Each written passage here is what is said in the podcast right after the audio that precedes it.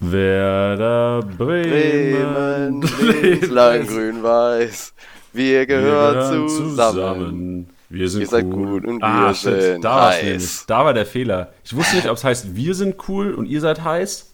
Ihr, ihr, seid, ihr seid gut und wir sind heiß. Ah, ihr seid gut und wir sind heiß. Ey, wer ja, hat sich das ausgedacht? Ich, ich bin, bin, mir ehrlich gesagt gar nicht sicher. Äh, ich dachte auch ganz lange, es wäre einfach cool und heiß, weil das passt ja irgendwie viel besser zusammen. Aber hey, klassischer Fußballsong.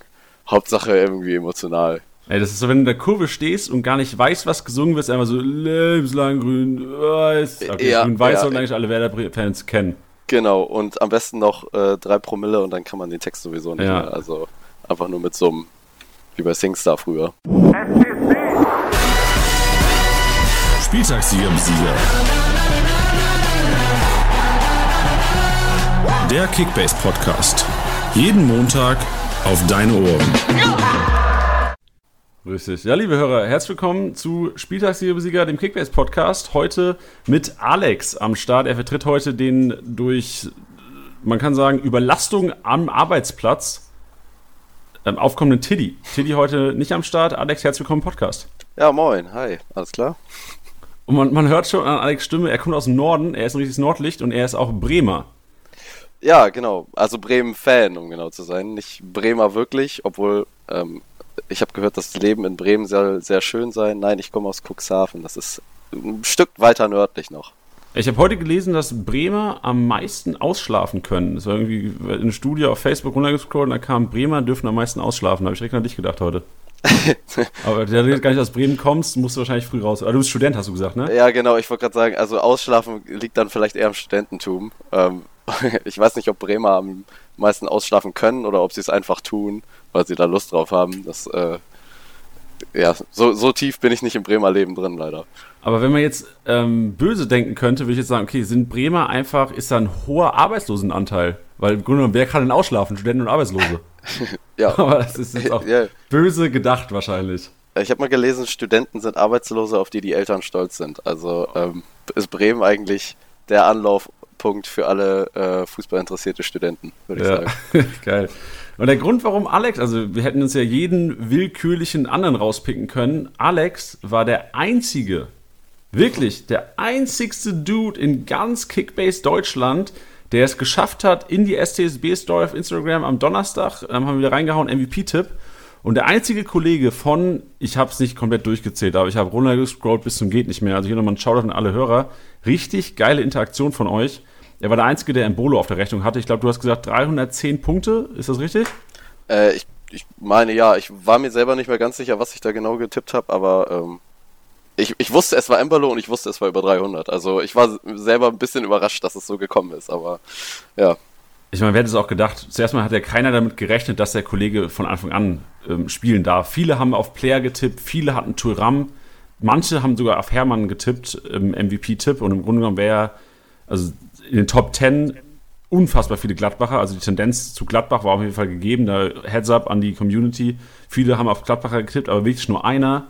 Und das bist du auf Embolo. Vielleicht willst du für den Start zuerst mal sagen, warum war es aus Not? Oder hast du wirklich am Donnerstag schon gewusst, okay, Freunde, ich weiß genau, was der Rose vorhat. Ich weiß, Embolo spielt. Oh, das ist eigentlich ein Produkt aus vielen Faktoren. Also, ähm, erstmal habe ich mir die letzten Wochen viel den Podcast angehört ähm, und da wurde zum einen geredet über, äh, über spielstarke äh, Stürmer. Und da habe ich mal ein bisschen nachgedacht, so, wer ist spielstarker Stürmer? Ich, danach richte ich mir auch ein bisschen so mein eigenes Team aus. Ähm, ist mir als, als erstes mal so ein André Silva von Frankfurt eingefallen, aber auch Embolo, der ja hauptsächlich außen oder auf der 10 spielt bei Gladbach. Ähm, der hat viel Spielanteile und ist aber selber auch sehr torgefährlich. Ähm, das war so mein erster Gedanke.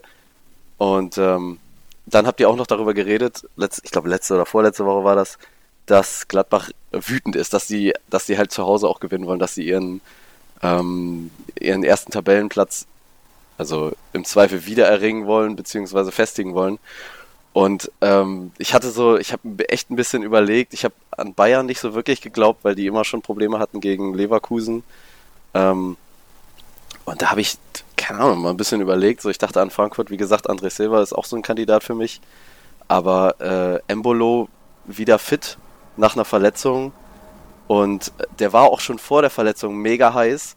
Ist jetzt zweimal für zumindest die Endzeit der Spieler eingewechselt worden. Und ich glaube, der will auch wirklich beweisen, dass der es auf Top-Niveau kann. Und das ist, das hat man so die ganze Saison über ein bisschen schon gesehen. Der hat sich immer mehr gesteigert auch. Und ich glaube, der hat genug Ehrgeiz, dass der auch hinter seinen Sturmkollegen Tyram Player, die ja wirklich bisher überragen, ähm, nicht hinterher äh, hinken will. Und deswegen äh, dachte ich mir, komm, wer, wer hat's gerade mehr, ähm, ich sag mal, wer hat gerade, ist gerade heißer drauf als Embolo? Und gegen Freiburg, so gut die gerade spielen, irgendwann müssen sie einbrechen. Auch das war, glaube ich, letztes Mal Thema. Irgendwann müssen die einbrechen. Und wenn, wann, wenn nicht äh, auswärts in Gladbach? Also war es für mich Embolo. Respekt. Hast du denn selbst auch Embolo im Team? Ich habe mir tatsächlich direkt den Spieltag davor Embolo geholt. Oder also in der Woche davor. Äh, ich glaube, da war er noch angeschlagen. Und äh, deswegen habe ich den auch nicht irgendwie stark overpayen müssen. Ähm, ich glaube, das waren nur zwei Millionen drüber oder so, was im Moment in unserer aktuellen Ligasituation doch recht wenig ist. Und ähm, ja, ich wurde belohnt. Also ja, Du hast den Spieltag geholt auch mit dem Embolo dann. Äh, noch nicht, aber es spielen ah, ja, heute stimmt. ein. Heute du hast ist, ja recht. Also, Vor allem ist ja auch offiziell Embolo noch gar nicht MVP. ich, ich wollte gerade sagen, aber. Wir, ist ja alles unter vorbehaltener Hand. Mh. Aber gut, wenn Podcast, äh, Podcast am Montag ist, dann muss natürlich auch schon ein MVP gewählt werden. Ja, vor allem die DFL müsste ja eigentlich auch nach uns ein bisschen richten. Genau, ich wollte gerade sagen, also ähm, bei denen läuft ja nun lange nicht so viel gut wie hier in diesem Podcast oder Boah, bei Kickbase. Geht runter wie Buddha. Nein. Aber ähm, ja, keine Ahnung. Bei mir spielen heute Abend noch drei Spieler, beziehungsweise zum Zeitpunkt des Podcasts ist, es wahrscheinlich schon soweit. Ähm, Touré, Niakate und André Silva, der auch natürlich in meinem Team. Ich, ich lobe den immer wieder. Ähm, könnte natürlich auch sein, dass einer von denen noch MVP wird. Aber äh, ich bin gespannt. Also die drei spielen auf jeden Fall und alle anderen um mich herum. Ich bin gerade Zweiter ähm, haben, glaube ich, alle ihre Spieler schon aufgebraucht. Deswegen äh, könnte es tatsächlich der Spieltagssieg für mich werden.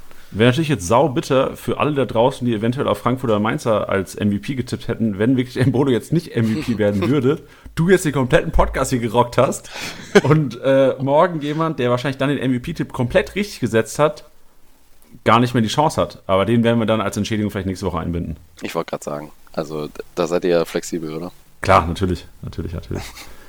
Ja, geil. Ähm, wie viele Punkte hast du denn momentan? Wir haben nämlich ähm, geschrieben bekommen die Woche, dass wir vielleicht einfach mal sagen sollen, wie viele Punkte wir selbst gemacht haben. Klar, jetzt noch Montag, ist noch nicht komplett, aber einfach mal als Gefühl, weil viele da draußen vielleicht die erste Kickbase-Saison spielen und noch nicht wirklich so ein Feeling dafür haben, okay, sind jetzt 800 Punkte geil, ist 1200 vielleicht der absolute Rekord, der jemals erreicht wurde von allen. Deswegen, wie viele Punkte hast du momentan auf dem Konto? Also für diesen Spieltag ist es, äh, sind es 1219 Punkte, ähm, der, die mich auf den zweiten Platz heben. Ähm, der erste ist, glaube ich, 150 Punkte oder so über mir. Und der zweite ist nochmal 300 Punkte unter mir. Da läuft es bei vielen heute nicht. Ähm, die letzten Spieltage, da lief es tatsächlich für mich relativ bescheiden. Aber ähm, für alle anderen dafür etwas besser. Deswegen bin ich da auch ein bisschen abgerutscht. Ähm, aber mit dem heutigen, mit dem äh, dies, dieswöchentlichen Spieltag, also könnte ich vielleicht wieder ein, zwei Plätze gut machen. Äh, ich war lange Zeit auf Platz 2, jetzt gerade auf Platz 6. Äh, wie gesagt, die letzten drei Spieltage liefen nicht so gut. Boah, es ging ja schnell. Wie viele Leute seid ihr in der Liga? Hm, das ist eine gute Frage. Ich glaube irgendwie so elf. Nee, zwölf sind wir. Zwölf, okay, sehr gut. Und was, was spielt ihr? Ist es auch eine Freundesgruppe? Ich weiß, du hast ja vorhin schon, wir haben im, vor dem Podcast äh, off-air quasi kurz gesprochen. Ähm, du hast den, den Podcast von, ich glaube, es war vorletzte Woche Donnerstag angesprochen, wo wir eine extrem involvierte Liga äh, zu Gast hatten. Geht das bei euch eh nicht zu? Nee, leider nicht. Äh, also manche, es ist ein bisschen bitter, weil irgendwie verlieren, glaube ich, einige, die schnell weit unten standen, ein bisschen ähm, die Lust daran. Äh, nichtsdestotrotz, äh, die, die ganz oben stehen, na, nicht, ne, einer nicht. Aber viele von uns sind ein Freundeskreis, die entweder das gleiche zusammen studieren oder ähm, zumindest äh, in einer WG wohnen. Also gleich zwei meiner drei Mitbewohner spielen das. Ähm, zu jeder Kaffeepause gibt es eigentlich nur Kickbase als Thema so und ähm, tatsächlich der erste von uns, der ist gerade gar nicht im Lande, der ist in Japan, in Tokio. Ähm, da nochmal viel Respekt an den, der hat natürlich viel Zeitverschiebung, trotzdem verhandelt der mit uns wie ein Berserker. Äh, das ist äh, wirklich, es nötigt mir viel Respekt ab. Leider ist er auch mit uh, weit über 1000 Punkten Erster. Ne, aus Japan sogar. Ja, aus Japan sogar. Verrückt, also, ey. der ist da erst seit ein paar Wochen, aber das hält ihn auf jeden Fall nicht davon ab. Bleibt er denn auch, also wir haben in, in unserer Liga, wo, wo ich spiele, ähm, haben wir einen, der gerade in Kambodscha ist. Und ähm, ja, der macht so eine Asientour, grüßere Maxi. Ähm, und der bleibt wirklich Freitagabends oftmals so bis halb drei wach, einfach um zu schauen, ob seine Leute spielen und dann eventuell halt noch Trades zu machen. Und ich habe auch vor zwei Wochen mit dem noch Deals gemacht, irgendwie nachts um zwei die Freundin, die mit dem die Weltreise macht, neben dem schon seit drei Stunden am Pennen einfach. Und da siehst du mal, siehst du, dass, dass Leute im Ausland trotzdem noch geil sind auf Bundesliga und obwohl die ja gar nichts mehr, im Ausland kriegst du ja we relativ wenig mit, jetzt von der Bundesliga aus wahrscheinlich in China inzwischen, aber dass trotzdem halt diese, diese Sucht bleibt. absolut. Gerade, wo du gerade China sagst, also er hat auch eine paar Tage in China Zwischenlandung gemacht quasi. Äh, das ist gar nicht so einfach, da überhaupt Kontakt zu halten. Also WhatsApp ging zum Beispiel nicht. Die haben da ja ähm, Nachrichtensperre, beziehungsweise ich bin mir nicht ganz sicher, wie sich das darstellt, aber ähm, viele Informationen gehen da nicht rein und raus in das Land und Kickbase äh, sicher nicht. Also war der auch mal ein paar Tage abgemeldet was ihn nicht davon abgehalten hat, äh, dann danach, ich glaube, mit dem größten Deal unserer Liga aufzuwarten. Was war das? Timo Werner gegen Lewandowski. Er hat Lewandowski bekommen und Timo Werner abgegeben. Ich glaube, das war ein Spieltag vor diesen 600 Punkten da von Timo Werner. Ja, das war bitter für ihn, sofern man bitter sagen kann, wenn man Lewandowski bekommt. Also. Aber trotzdem Eier an beide Manager oder vor allem an den Manager, der Lewandowski abgegeben hat. Ich meine, zu dem Zeitpunkt hättest du ja niemals damit gerechnet, dass Timo Werner inzwischen den letzten drei Spieltagen, was weiß ich, 1400 Punkte gemacht hast in vier Wochen. Mm, ja, er hat, also das war ein Doppeldeal. Ich bin mir gerade nicht sicher, wen sie da noch getauscht haben. Das war noch ein anderer. Ich glaube, Harvards, Harvards wurde abgegeben und ähm, Lewandowski wurde abgegeben für Werner und ich weiß auch nicht genau. Also es ist schon, es war schon krass, aber tatsächlich derjenige, der Timo Werner bekommen hatte, ist da, ist seitdem auch von Rang 6 auf Platz 2 geklettert oder so. Ähm, und ich habe noch geschimpft, weil ich fand, dass man dem äh, Tabellenersten kein Lewandowski zusprechen sollte. Aber er ist sehr überzeugend offenbar. Hm. Vielleicht auch eine ganz geile Reiseempfehlung hier. Soll man vielleicht auch einen Reiseführer schreiben, dass man, wenn man aufpassen muss, dass man, wenn man nach China reist, im Plus ist. ja, also da muss man viel Vorbereitung treffen, auf jeden Fall. Ja, langfristig auch schon. Am besten keine Bänders im Team haben, weil das bringt ja dann nichts. Die sind ja alle zwei Wochen raus. Stimmt, ja. Wobei, ich kann die eh nicht immer so ganz untereinander unterscheiden. Deswegen, vielleicht wechseln die sich auch immer ab. Aber der eine hat eine extrem geile Grätsche gemacht am Wochenende. Der hat eine extrem geile Grätsche gemacht. Äh, ich, keine Ahnung, ich weiß nicht, ich bin kein Verteidiger oder so, wenn ich mal Fußball spiele, aber ich finde, geile Grätschen sind mindestens so wichtig oder so schön wie äh, ein gutes Tor. Und Lars Bender, man hat wirklich gesehen, im Zurücksprinten, der neigt den Kopf nach unten, denkt sich so, ach, verdammt, meine Teamkollegen haben schon wieder Scheiße gebaut, ich renne einfach mal nach hinten, vielleicht klappt's ja und oh mein Gott, von hinten, ich weiß gar nicht, wer da am Ball war, ich glaube äh, Perisic. Perisic, ja. Der grätscht da, da einfach ab wie so ein wie so ein wild gewordener Hund, ey, das äh, und das auch noch fair und das das macht für mich viel Ästhetik im Fußball aus. Das vor allem, also wirklich, ich habe auch gedacht, so wow, also die haben es ja auch richtig gefeiert wie ein Tor, weil du sagst ja, sonst wäre das Ding 2-2 ausgegangen. Im Grunde genommen hätte Gnabry den wahrscheinlich selbst machen sollen, einfach mhm. im, im, im, Gegensatz zu den 17 Dingern davor, wo er einfach mal querlegen hätte müssen. Aber ähm, da ärgere ich mich vielleicht auch ein bisschen selbst als Gnabry-Besitzer. Oh ja. Aber trotzdem, Vielleicht ein ganz gutes Thema zum Start. Also wir erzählen den Leuten zuerst mal, was wir heute machen überhaupt. Wir haben dich eingeladen, nicht nur, weil du den MVP richtig getippt hast. Klar, das war das erste, wie wir in Kontakt gekommen sind. Dann war es aber so, dass du mir gesagt hast, ey, du kommst gerade aus dem Stadion. Ja. Ja, geil. Du bist, du hast gestern das Niedersachsen-Derby gesehen, Wolfsburg gegen Bremen. Und da habe ich gesagt, ey, Bremen ist ein Team, was wir letzte Woche durchaus auch schlecht geredet haben, weil wir gesagt haben, okay, so langsam gerade so die Mittelfeldleute, boah, ist tough, die sind noch viel wert, liefern nicht so richtig. Aber haben auch gesagt, wenn Bremen es schafft, diesen Umbruch zu bekommen, dass sie gewinnen, spielen, auf einmal werden sie heiß, dann ist es eine Truppe ohne Doppelbelastung oder ohne äh, Euroleague, ohne Champions League. Im Pokal sind sie noch drin, richtig, die Bremer? Da sind sie noch drin, ja. Genau. Leider als nächstes gegen Dortmund, aber oh. hey. Ah ja, hey. Äh, inzwischen vielleicht auch wieder reelle Chancen. Auf jeden Fall ist es ein Team, was enorm wertvoll sein kann in Kickbase. Und ähm, nächste Woche geht es gegen Paderborn daheim. Und deswegen habe ich mir gedacht, so, ey, 1 plus 1 zusammengezählt. Alex, Werder, jahrelanger Werder-Fan, verspreche zu viel? Mm, ja, jetzt leider nicht von Kindheit auf. Ähm, hat sich erst vor so, na, sagen wir mal, neun Jahren angefangen zu entwickeln, aber. Äh, Davor Wolfsburg-Fan. Nee, davor tatsächlich gar kein Fan. Äh, vielleicht maximal, wenn die deutsche Nationalmannschaft mal gespielt hat. Ähm, ich, ich, wurde, ich wurde mit Gruppendruck in die Werder-Familie reingebracht, sagen wir so. Oh, oh lobenswert. Ähm, aber ich muss sagen, deswegen für mich auch als Kickbase-Manager extrem interessant heute, was du heute sagen wirst, weil ich habe mir auch zwei Bremen zugelegt, zu denen wir später vielleicht noch kommen. Da kannst du mir vielleicht mal persönlich welche paar Tipps geben, ob das was wird am Wochenende. Ähm, wir reden über Werder Bremen und wir haben ein Thema, ich habe dich auch schon eingeweiht, wir haben uns ein bisschen vorbereitet.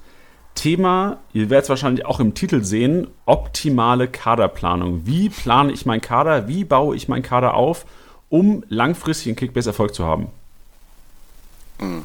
Ja, da, genau. hab, da hast du hm. genau die richtige. Also für die beiden Themen hast du genau den richtigen hier. Ähm, nein, ich bin nicht so ein Experte wie der, der Leipzig, ähm, Leipzig Ultra-Fan, was auch immer, oder der äh, Hertha-Insider, genau. Chris und ähm, Yannick, Grease gehen raus.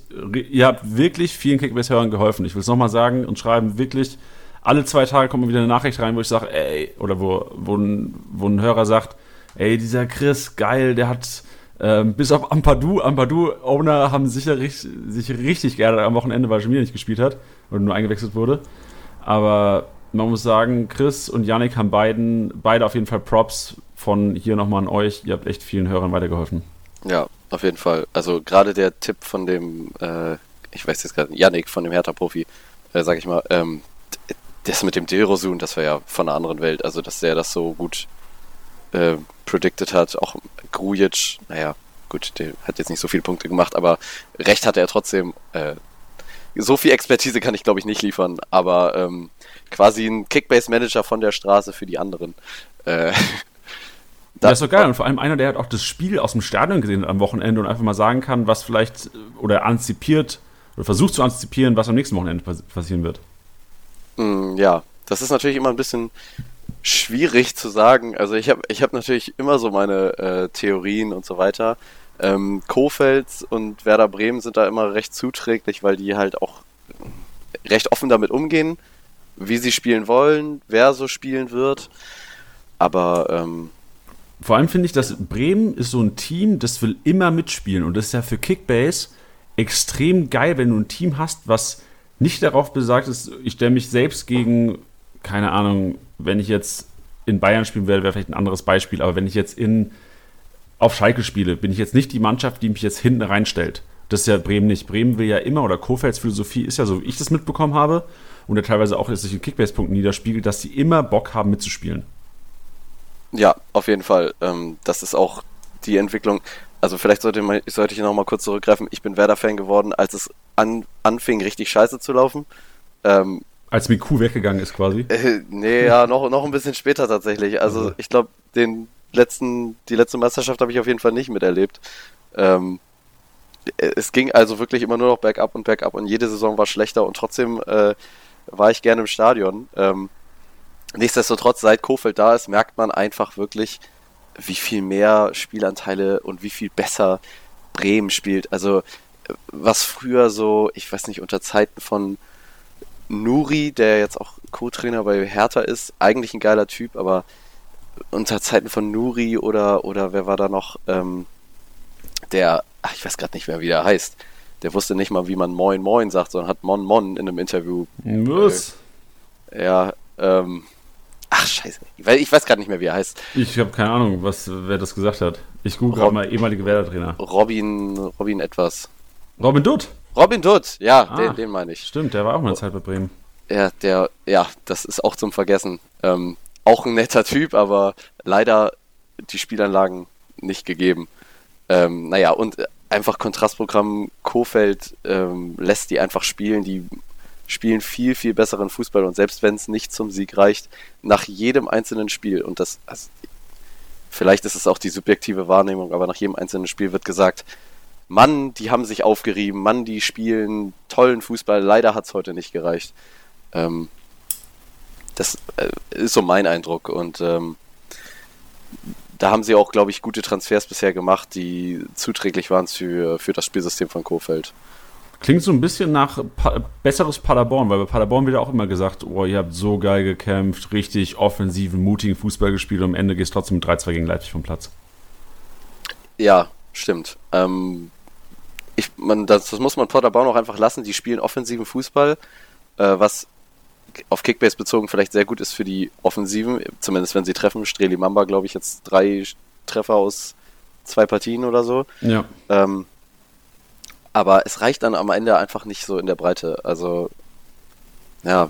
Ich habe auch, hab auch gedacht, so nach, nach vier Minuten, ich habe auch Konferenz geguckt am Samstag mit der Liga und dann waren wir auch so nach, nach vier Minuten stand es irgendwie schon wieder Tor in Leipzig 2-0. Du denkst so, scheiße, weißt du, du tut ja auch echt ein bisschen leid für Paderborn in dem Moment. Am Ende hast du gesagt, ey Jungs, geil, ihr habt gezeigt, ihr könnt doch doch Bundesliga. Ihr könnt so ein Team wie Leipzig doch noch so ein bisschen Parole bieten. Klar hat es jetzt nicht gereicht für einen Punkt und Leipzig hat es doch, doch souverän, also dieses ein Abseitstor von Mamba hätte meiner Meinung nach sauknapp, ohne Videoschiedsrichter wahrscheinlich, äh, weiß ich nicht, obwohl, nee, ich glaube, der hat die Fahnen schon gehoben gehabt, ist auch egal. Man muss auch trotzdem sagen, ähm, Paderborn, warum wir über Paderborn reden, Gegner von Werder nächsten Samstag, nächsten Sonntag, Sonntagabendspieler. Richtig. Ähm, ja, Paderborn, wie gesagt, eigentlich tolles Spiel, aber es reicht dann einfach oft nicht. Und das ähm, aus meiner Sicht kann es auch gerne so nächstes Wochenende sein. Ähm, und ehrlich gesagt sehe ich da auch gute Chancen für Werder. Ähm, ich weiß ehrlich gesagt gerade gar nicht. Ich glaube, das ist ein Heimspiel. Ja, es ist Heimspiel. Ähm, es ist ein Heimspiel. Äh, das ist gerade bei Werder Bremen nun mal einfach ein Faktor, der die immer so nach vorne pusht, weil, also, ähm, sagen wir es mal so, wenn. Weil du in der Kurve stehst. nee, ich, ich glaube, ich bin da eher einer von den leiseren Vertretern. Aber äh, sagen wir es mal so, wenn Reus bei Werder Bremen spielen würde, dann würde er nie diese Mentalitätsfrage bekommen, weil die reiben sich immer auf. Und jetzt äh, gepaart mit dieser neuen, sag ich mal, besseren Spielanlage, äh, läuft es immer einfach besser. Auch gegen Gegner, die einfach nicht so spielstark sind. Ähm, dazu zähle ich, so gern ich sie mag, Paderborn. Ähm, ah, jetzt denke ich allerdings auch gerade darüber nach, die, der Offensivfußball ist im Moment gerade nicht so gut für Werder. Die kassieren halt immer mal ein Tor. Und da könnte man direkt auch anschließen, ähm, Werders große, großes Problem ist immer die Defensive. Es, ist, es liegt, das unterschätzen irgendwie meiner Meinung nach viele, aber ich meiner Meinung es ist einfach die Defensive mit den ganzen Verletzungen. Abwehrchef Moisander immer noch verletzt, seit ich glaube dem dritten Spieltag oder so. Äh, Top-Rack, Hinrunde Ausfall. Ähm, Langkamp meiner Meinung nach einfach mal, ich will, ich will ihn nicht schlecht reden oder so, aber es ist für mich einfach kein so guter Verteidiger, wie es zum Beispiel ein Friedel der ja bisher leider immer Linksverteidiger spielen musste, ähm, auf der Innenverteidigerposition sein könnte. Und ähm, Velkovic sehe ich auch, der ist zumindest immer gut für eine zumindest gelbe Karte oder einen Elfmeter verschuldet oder vielleicht ein Gelb-Rot. Ähm, die haben, man muss auch dazu sehen, die Abwehr hat so, wie sie jetzt besteht, zumindest die letzten drei, vier Wochen besteht, haben die immer nur ein oder zweimal zusammengespielt. Ähm, da ist Unsicherheit irgendwie vorprogrammiert und deswegen äh, auf Kickbase bezogen würde ich zumindest von Innenverteidigern bei Werder Bremen absolut absehen. Also ja, Moisander kommt zurück. Ich glaube, wenn der spielt, spielt er auch immer ganz solide. Aber ich glaube, das wäre mir persönlich zu unsicher. Außer vielleicht, man hat mal eben, ich weiß nicht, wie viel der gerade wert ist, 5 Millionen oder so, äh, die über und wartet, ob äh, es gut läuft oder nicht. Denkst du denn, also wir gehen jetzt direkt rein in die Thematik, du hast angefangen mit der Abwehr. Denkst du denn, Moisander, also laut Liga Insider steht hier Einstieg am Mittwoch, wie schätzt du den Kofeld ein, wenn du sagst, der hat ja irgendwie letzte Woche ja schon mal kurz mittrainiert, dann hieß es, er ist noch nicht ready. Denkst du, wenn er das, also ich zitiere jetzt mal einen Satz, ähm, Kofeld sagt, er wird oft mit ihm sprechen, wenn er das Training gut übersteht und sich gut fühlt, wird Niklas gegen Paderborn spielen. Ist ein Satz von Kofeld jetzt zitiert auf Liga Insider. Ist das ein typischer Kofeld? Weil ich habe so Kofeld eingeschätzt, alle, die lange Verletzungen hatten, werden zuerst mal richtig langsam rangeführt. Ich erinnere mich an Rashica, der, ich weiß nicht, ob die, ich glaube, die haben in Leverkusen gespielt oder sowas und alle haben gedacht, ja, safe wird er spielen, bester Veteraner eigentlich. Und dann saß er auf der Bank 90 Minuten. Obwohl er eine Woche schon trainiert hat. Denkst du, wir sehen Moisander nach der Aussage und was du für einen Eindruck von Kofeld hast am, Samstag in der Start, am Sonntag in der Startelf? Uff, äh, nagel mich da nicht fest auf eine Aussage. Allerdings äh, das Problem besteht halt, wie gesagt, mit der Abwehr, die jetzt bisher noch nicht zusammengespielt hat. Ähm, und groß, so eng engagiert und couragiert er auch ist, ist nun mal. Ja, äh, wobei er hat, glaube ich, bei Kickbase relativ viele Punkte gemacht. Ich weiß nicht, wie sehr sich das wirklich übertragen lässt auf so die Sichtweise eines Trainers. Ähm, Moisander hat jetzt 1 zu erst 1, 1 zu 1 natürlich. Ja, äh, ja die, ich glaube, Kofeld guckt sich auch die Punkte bei Kickbase an und stellt ja, danach am nächsten Tag auf. Nee, ich muss sagen, also zu groß, meine Meinung, warum der so viel punktet, ist, weil er einfach, das ist bei, bei der Kickbase-Punktvergabe ist ja so, dass du das geklärt plus 5 als Verteidiger enorm viel ausmacht. Und da ist ein Verteidiger, der den Ball einfach nur wegdrischt, oder was heißt einfach nur wegdrischt, aber jetzt dem Gegner abnimmt, vielleicht mit einer Grätsche und ins Ausbuxiert, kriegst du plus 5 für. Und vielleicht ein besserer Verteidiger, oder das heißt besserer Verteidiger, aber vielleicht ein weniger grober Verteidiger, der vielleicht ein bisschen technisch lösen könnte, könnte dann natürlich auch einfach so den Ball ähm, vielleicht abfangen und dann einen Pass spielen. Und da kriegst du meistens nicht so viele Punkte für wie geklärt. Und Groß ist meiner Meinung nach so einer, der hat den Ball einfach geklärt, so ein Boyata quasi in Weiß. Oh ja. Also ist ähm. übertrieben. Qualität natürlich nicht wie Boyata, weil Boyata auch extrem kopfballstark nach vorne ist, was auch immer.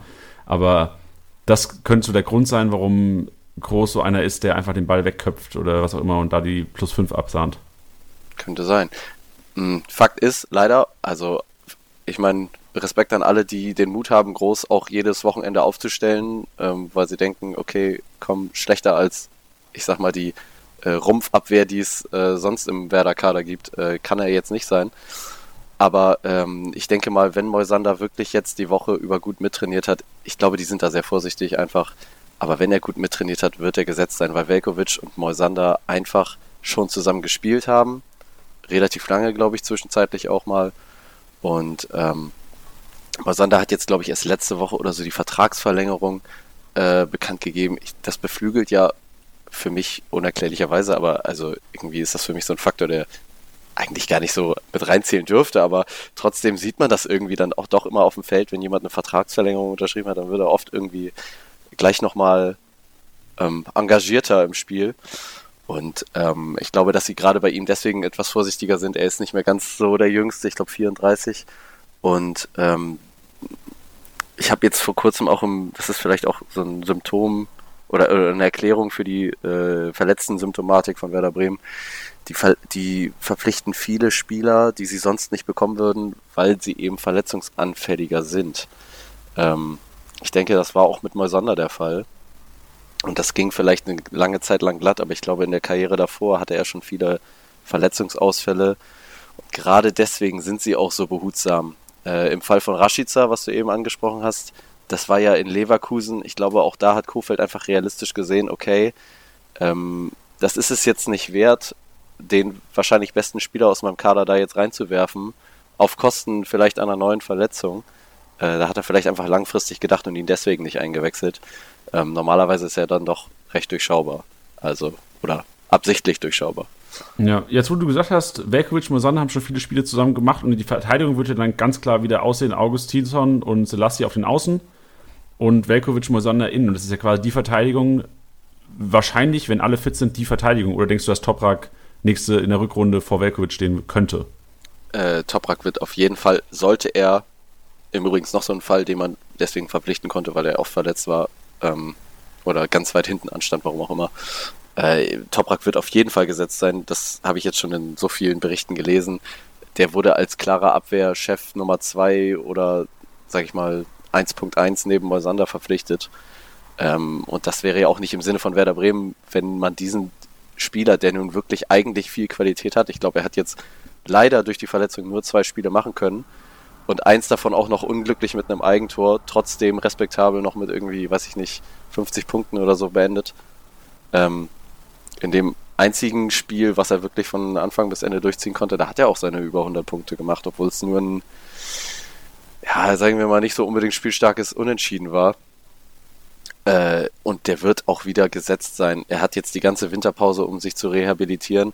Wenn er nicht sich wieder verletzen sollte, wüsste ich keinen Grund, warum man Moisander und Toprak nicht zusammen spielen lassen sollte. Und dann sehe ich auch wieder ein bisschen Licht am Ende des Tunnels ähm, in der verletzten Misere. Und Velkovic ist kein schlechter, aber eher doch Ersatz. Okay, also vielleicht alle Kickbase-Manager schon mal ähm, Toprak auf die Scout-Liste und im Winter zuschlagen, in der Winterpause. Ähm, Schnelligkeit. Wenn ich an Paderborn denke, denke ich an schnelle Konter, an Mamba, der da einen wegflitzt. Sind die Werder-Verteidiger bereit für diese konterstarke Mannschaft oder muss man als Manager den zu Null Bonus, den du ja auch vorhin schon angesprochen hast, dass Werder viel kassiert, vielleicht nicht mit einkalkulieren am Wochenende? Bin mir nicht sicher, ob Werder überhaupt schon mal ähm, ein Spiel äh, absolviert hat ohne ein Gegentor. Ähm, jetzt haben sie aber trotzdem mehr Optionen hm, in Sachen Pressing wiederbekommen. Äh, Ludwig Augustinsson hat jetzt die letzten zwei Spiele gespielt, sehr gut meiner Meinung nach gespielt und man merkt einfach, dass da wieder ein sicherer Rückhalt ist. Äh, egal wie engagiert Groß da, äh, nicht Groß, äh, Friedel da bisher gespielt hat, äh, man hat einfach gemerkt, das war nicht so seine Position. Ähm, Augustinsson ist wieder voll im Saft und er macht einfach seine Punkte und der ist, der ist schnell, der ist stabil, der ist defensiv stark. Ähm, genauso wie, ah, da, da, kommen wir auch wieder direkt auf Groß, äh, auf Groß zu sprechen. Ähm, der wurde ja jetzt am Wochenende eingesetzt, weil er einfach etwas schneller ist als Langkamp. Äh, vielleicht hat er auch die, die Qualität, ich weiß nicht, die Schnelligkeit, um Streli Mamba einzuholen. Vielleicht äh, wird es aber auch einfach so ausgerichtet, dass sie gar nicht erst Streli Mamba ins Spiel kommen lassen. Ähm, da wären wir dann nämlich beim Pressing. Davy Klaassen jetzt am Wochenende gegen Wolfsburg ähm, hat den Spielmacher Arnold in seiner absolut galligen Giftswerk-Manier äh, wunderbar ausgeschaltet, ähm, weswegen die Außen, so wie es Wolfsburg normalerweise macht, gar nicht so oft angespielt werden können und äh, oft ähm, lange Bälle gespielt werden mussten. Das ist gegen Wolfsburg äh, oder, oder bei Wolfsburg mit Wechhorst im Sturm tatsächlich unter Umständen recht effektiv. Einfach hoch und weit bringt Sicherheit, er verwertet die. Ähm, aber bei äh, Paderborn eher nicht so. Also ähm, ich habe tatsächlich ein bisschen Angst vor Mambas Geschwindigkeit. Aber er ist kein Wechhorst, der die Bälle festmacht und mehr oder weniger insgeheim Spielmacher ist. Äh, aber musst du überhaupt pressen gegen Paderborn? Die haben doch im Grunde genommen, ist auch deren Spiel wenig Ballbesitz kontern. Die haben ja gar keinen richtigen, so wie ich es wahrgenommen gar keinen richtigen Spielmacher, den du, wo Klaassen oder jetzt Bargfriede ja auch für Schein reingekommen, leicht überraschend meiner Meinung nach, ähm, wo du so aufstellen müsstest, dass du wirklich so einen Spielmacher komplett abschalten willst über ein Spiel hinaus. Stimmt allerdings auch so wie ich Kofeld einschätze, ich meine, er kann ja viel ähm, taktische Varianzen, Varianten. Ähm, dann wird er vielleicht eher einfach mal den Ball laufen lassen. Das kann Werder Bremen auch. Äh, viel Ballbesitz, Paderborn nicht zum Zug kommen lassen. Ähm, es ist immer ein bisschen schwer. Es, leider grassieren bei Werder viele individuelle Fehler. Fehlpässe, die nicht sein müssen, Ungenauigkeiten. Ähm, manchmal kommt es einem ein bisschen so vor, als wären sie zwar immer sehr motiviert, aber ein bisschen übermotiviert und dabei unkonzentriert. Und dann landet so ein kurz, so ein kurzer Plus einfach mal beim Gegner, warum auch immer. Und äh, also mein, mein, mein Tipp wäre, dass Werder gerade zu Hause das Ding zwar gewinnt, aber auch auf jeden Fall mindestens ein, zwei Tore kassieren. Äh, und wenn nicht beide durch Stredi Mamba. Also so wie der im Moment drauf ist, äh, ist schon ein guter Spieler. Kommen wir noch mal ein bisschen auf die Aufstellung zu, zu, zu, zu sprechen. Am Wochenende, ich habe es kurz angesprochen, Bark Frede drin gewesen, für Shahin, Shahin noch gar nicht eingewechselt worden. Was glaubst du denn, wer die Sechserrolle einnehmen wird? Und wir werden danach auch noch ein bisschen auf den Effekt, auf, gerade auf Eggestein und Klaasen sprechen, was die Spielanteile angeht. Wer steht am Wochenende auf der Sechs bei Werder Bremen? Das ist äh, deswegen vielleicht ein bisschen schwer zu sagen, je nachdem, wie Kofeld jetzt das Spiel ausrichten möchte. Wenn er dann auf viel Ballbesitz äh, gehen möchte und weniger Pressing oder ähm, vielleicht weniger Defensivverhalten im Mittelfeld, dann wird er wieder auf Schahin setzen. Mhm, allerdings ist Bar Bargfrede eigentlich nie eine schlechte Option. Der macht seinen Job immer solide, ist aber eben doch def wesentlich defensiver ausgerichtet als Shahin. Ähm, der ist ja eher wer, so ein Wer ist denn schneller von den beiden?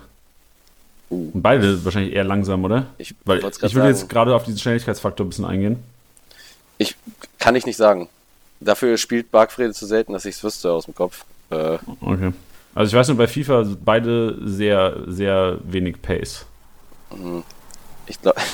Weil das ist immer so mein Anhaltspunkt, wenn ich so überlege, okay, ist er schnell oder nicht? Ey, schau FIFA, was ist der für ein Rating? Okay, beide langsam. Ich muss gestehen, ich spiele kein FIFA. Ist ja auch nicht schlimm. ich, ich sag, also, das wäre so, weil ich habe jetzt auch wenig Werder-Spiele über 90 Minuten gesehen, wo ich jetzt sagen könnte, okay, der ist schnell oder langsam. Aber wenn ich gegen Paderborn spielen würde, würde ich doch als Trainer sagen, ey, ich will versuchen, dass meine Innenverteidigung fix ist. Die Außen, Selassie und Augustinsson, meiner Meinung nach relativ schnelle Leute. Ähm, ich versuche, dass die Innenverteidigung schnell bleibt und auch mein Sechser am besten ja auch, der mit zurückarbeiten sollte bei Kontern. Ja, Variante wäre natürlich auch Maximilian Eggestein auf die Sechs zu ziehen.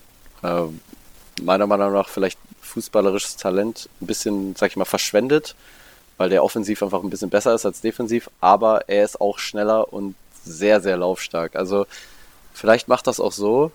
Hm, ja, am, also am, am safesten gesetzt ist Klaassen. Der macht einfach, egal wo er spielt, seinen Job immer gut, weil sein Job ist einfach äh, alles in Grund und Boden äh, laufen und äh, richtig stören, so ein richtig fieser Giftswerk sein. Und das macht er, egal ob auf der 6 oder auf der 8, einfach sehr gut.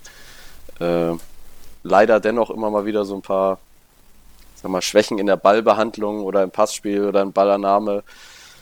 Es ist eher so ein grober, denn so ein filigraner Spieler. Aber der wird auf jeden Fall spielen und wenn Werder Bremen gewinnt, dann wird er auch seine guten Punkte machen. Ich weiß nicht warum, aber er fällt im Moment. Äh, vielleicht jetzt nach dem Spiel gestern nicht mehr. Ähm, vielleicht liegt es auch ein bisschen daran, dass er nicht mehr die Elfmeter schießt. Ja, also um vielleicht nochmal auf dieses Schein-Backfrede-Effekt sprechen zu kommen. Also mir ist dieser Eindruck, wir haben glaube ich auch vor ein paar Wochen schon mal darüber gesprochen, dass Shahin, wenn Shahin auf dem Platz stand, Eggestein und Klaas nicht so gut gepunktet haben. Und da haben wir uns die Spiele angeguckt, wir haben auch schon mal drüber geredet, für die es jetzt Wiederholung ist, tut mir leid, äh, mach kurz was anderes. Aber es war dieser Effekt, dass wenn Bargfrede auf dem Platz steht, habe ich jetzt, äh, ich habe nur die Highlights gesehen, du hast es komplett gesehen, war es ja trotzdem so, dass Eggestein und Klaassen viel mehr Spielanteile haben, wahrscheinlich. Oder du warst im Stadion, wie war es für dich? War es für dich ein Unterschied? Spielanteile Klaassen, Eggestein mit Bargfrede auf dem Platz? Äh, ich war jetzt nicht in der besten Position, sagen wir es mal so, äh, um viel analytisch über das Spiel zu sehen. Besoffen unter der Blockfahne. Nein, ich war tatsächlich in der Ecke und ich war tatsächlich auch nicht besoffen. Das war vielleicht das erste Mal, dass ich stocknüchtern im Stadion war. Aber äh, ich weiß auch nicht, wie es dazu kam. Ähm, also, mir wurde mal gesagt oder eingetrichtert, dass ein guter Sechser einer ist, der nicht zu sehen ist auf dem Spielfeld. Und irgendwie Bargfrede war nicht zu sehen auf dem Spielfeld. Wer besonders zu sehen war, war Klaassen ähm, und Eggestein. Ja, wie du schon richtig gesagt hast ich glaube, dass ein Bargfrede ein guter Stabilisator ist, aber Shahin einer eben dann für, sag ich mal, besseres oder filigraneres Passspiel. Und wie gesagt, also wenn, wenn ich jetzt aufstellen müsste, wenn ich die Wahl hätte zwischen den beiden, würde ich, glaube ich, auf Shahin setzen. Wenn Kofeld nicht so Ehrenmann, wie er sonst immer ist, einen Tag vorher sagt, okay, äh, bei Shahin sehe ich es gerade nicht, deswegen spielt Bargfrede oder so. Da hätte ich jetzt ja sofort im Umkehrschluss ein bisschen Angst davor, Klaas und Eggestein für viel Geld zu kaufen. Oder zu, weil was ist, wenn langfristig jetzt Schein da wirklich, der auch schon am Anfang der Saison gute Leistung gebracht hat, jetzt zuletzt nicht mehr so überragend, meiner Meinung nach. Aber da hätte ich ein bisschen Schiss zu sagen, okay, Klaas und Eggestein, ich investiere viel in euch, ich baue auf euch, ich will euch langfristig halten, weil da wird doch ein bisschen Punkte weggeknabbert immer, weil Shahin da wirklich doch sehr viel macht und oft am Ball ist und so ein bisschen Spielaufbau leitet, wenn er, am Ball, wenn er spielt. Und natürlich auch die Ecken tritt. Mm, ja, ich tatsächlich, also ich habe selber Klaassen im Team, auch schon seit einigen Spieltagen. Ich war auch schon kurz davor, ihn zu verkaufen, gerade nach letztem Podcast. Äh, habe trotzdem weiter auf ihn gebaut. Äh, Gut, dass hat, du nicht auf mich gehört hast. ja, ich, ich, äh, ich hatte einen inneren Konflikt auf jeden Fall, ja. Ja, glaube ich.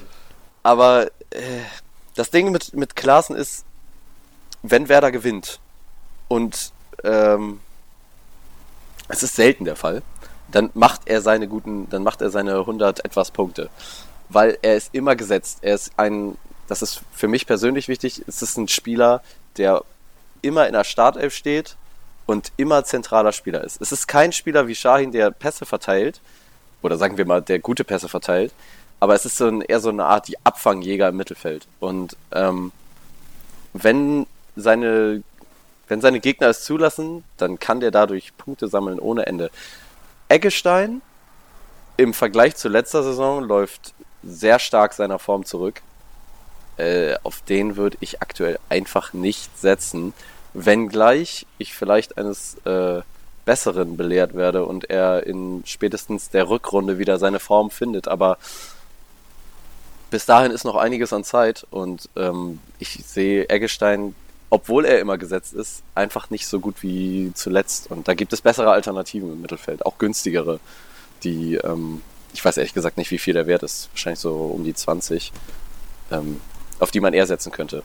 22,5, ja. 22,5, ja, nee, würde ich auf jeden Fall nicht bezahlen. Okay. Du hast vorhin gesagt, ähm, Werder Bremen wird kassieren, die werden ein, zwei Tore kassieren gegen Paderborn. Wenn er mal gewinnen, das heißt ja, sie müssen zwei oder mehr Tore schießen.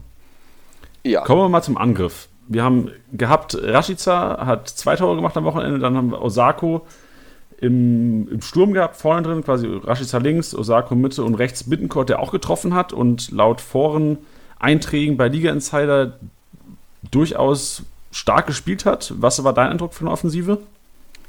Hm, als erstes sollte vielleicht mal gesagt werden, dass Rashica einfach mit doch wahrscheinlich der, einer der besten Typen auf dem Platz war so generell einfach immer. Ich glaube, das sieht man, egal ob man im Stadion ist oder ob man es äh, äh, auf in einer Wiederholung verfolgt oder so. Also der ist einfach eine absolute Maschine. Der dribbelt aus, der rennt an den Leuten vorbei, der hat Geschwindigkeit, der hat ähm, Genauigkeit in dem, was er tut und der hat eine tolle, eine richtig tolle Übersicht. Und ähm, also wer die Gelegenheit, Rashid, wer die Gelegenheit, Rashid zu, zu verpflichten, der muss zuschlagen. Also ich, für mich persönlich einer der aktuell besten Spieler der Bundesliga. Vielleicht auch ein bisschen mit Werder-Brille auf, aber äh, man hat es auf dem Platz einfach gesehen. Ähm, die Verteidigung von, von Wolfsburg ist nicht schlecht, aber die hatten einfach nicht viel Chance, wenn Rashica alleine am Ball ist. Und darauf ist auch ein bisschen das Spiel ausgerichtet von Werder. Also, ich fühle mich so gut gerade.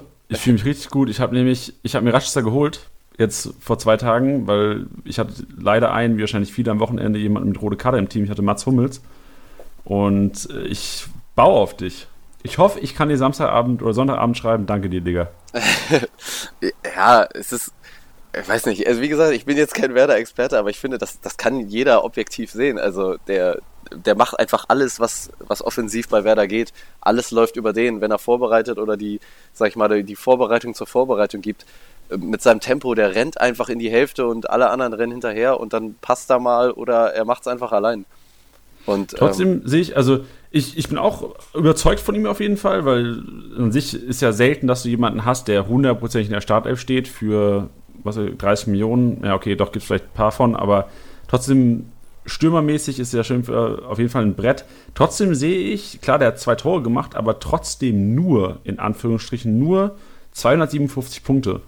Ist Rashica so einer, der generell im Aufbauspiel nicht viel eingebunden wird? Ja, also ich habe jetzt keine Statistiken oder so im Kopf, die mir das jetzt belegen oder, oder ähm, anders darstellen, aber ich hätte gesagt, ja, er ist einer, der viel auch ähm, Spielanteile hat. Einfach weil jeder zweite Ball in der Offensive zu ihm geht. Ähm, man muss allerdings auch dazu sehen, äh, es, es war ein knappes Spiel und die haben, also die Wolfsburger haben auch gut verteidigt, gerade so mit einer Dreierkette. Äh, Brooks und Bruma, ähm, okay, gut, der eine hat ein Tor gemacht, der andere hat eine Vorlage gebracht, die haben auch gut gepunktet. Äh, aber auch, ich finde, einfach einen guten Job gemacht. Da waren nicht viele ähm, Wackler oder so. Vielleicht hat das auch Rashica ein bisschen die Punkte geklaut. Nichtsdestotrotz, äh, ich weiß nicht, wie gerade seine letzte Statistik aussieht, aber ich glaube, er hat viele Punkte, in, also einen guten Punktedurchschnitt. Hm. Ah, ich würde auf jeden Fall am ehesten in, vom, vom Werder würde ich auf jeden Fall am ehesten auf Rashica setzen.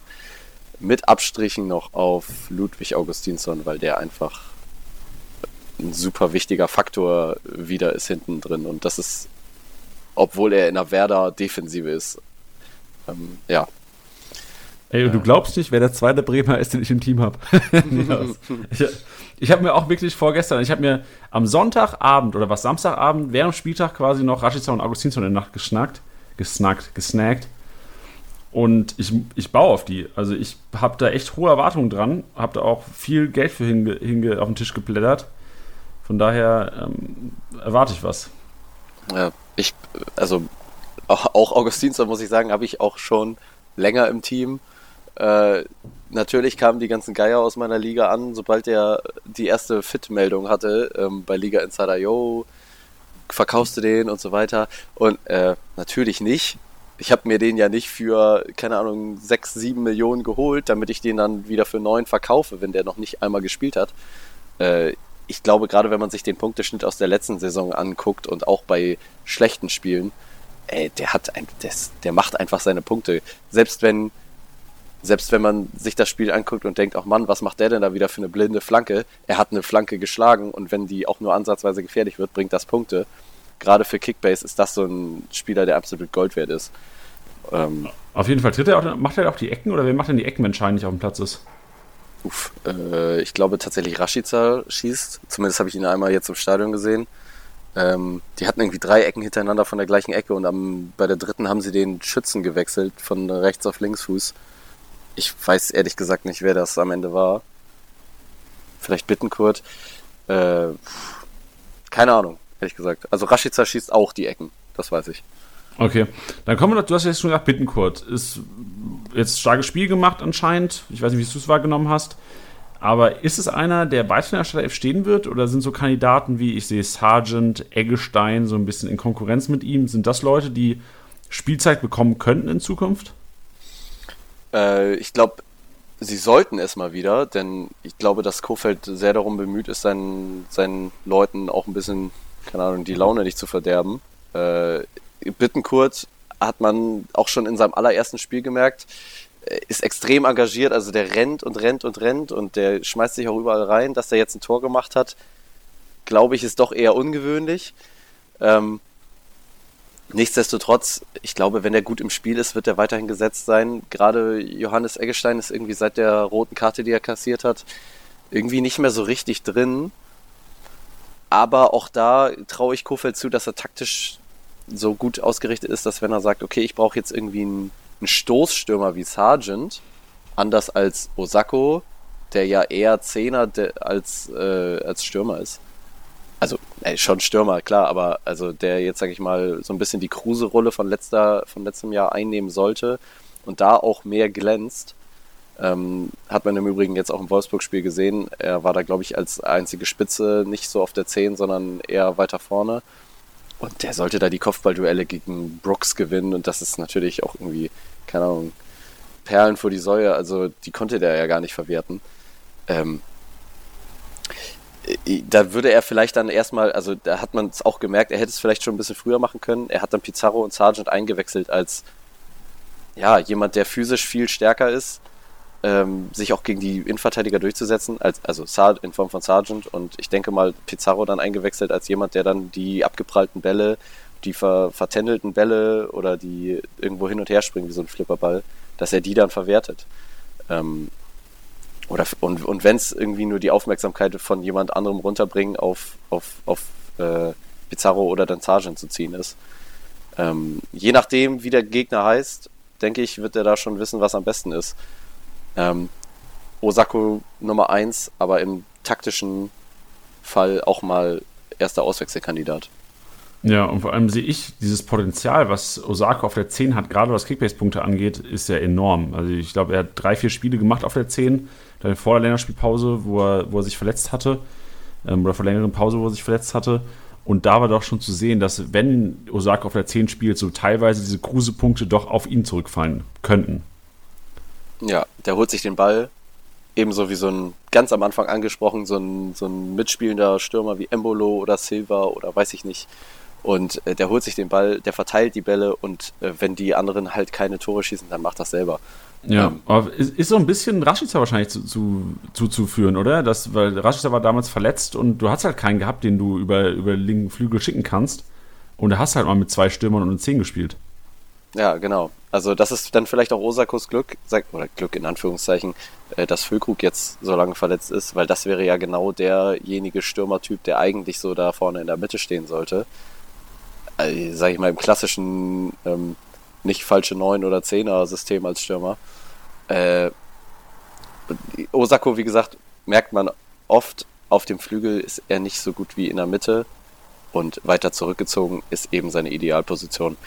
Wenn es das Spiel zulässt, dann spielt Osako das auch. Wenn nicht, dann sollte Kofeld vielleicht mal darüber nachdenken, wieder Johannes Eggestein oder eben vor allem Sargent auch mal eine Chance zu geben wieder. Ja, vor allem, also ich als Neutraler würde wahrscheinlich so aufstellen, dass ich sage, okay, Osako auf die 10 und dann Rashica und Sargent in Sturm. So, also wenn, klar, wenn Füllkrug fit sein sollte, irgendwann mal wieder. Ich weiß nicht, ob der überhaupt noch ein Spiel macht diese Saison, wahrscheinlich eher nicht.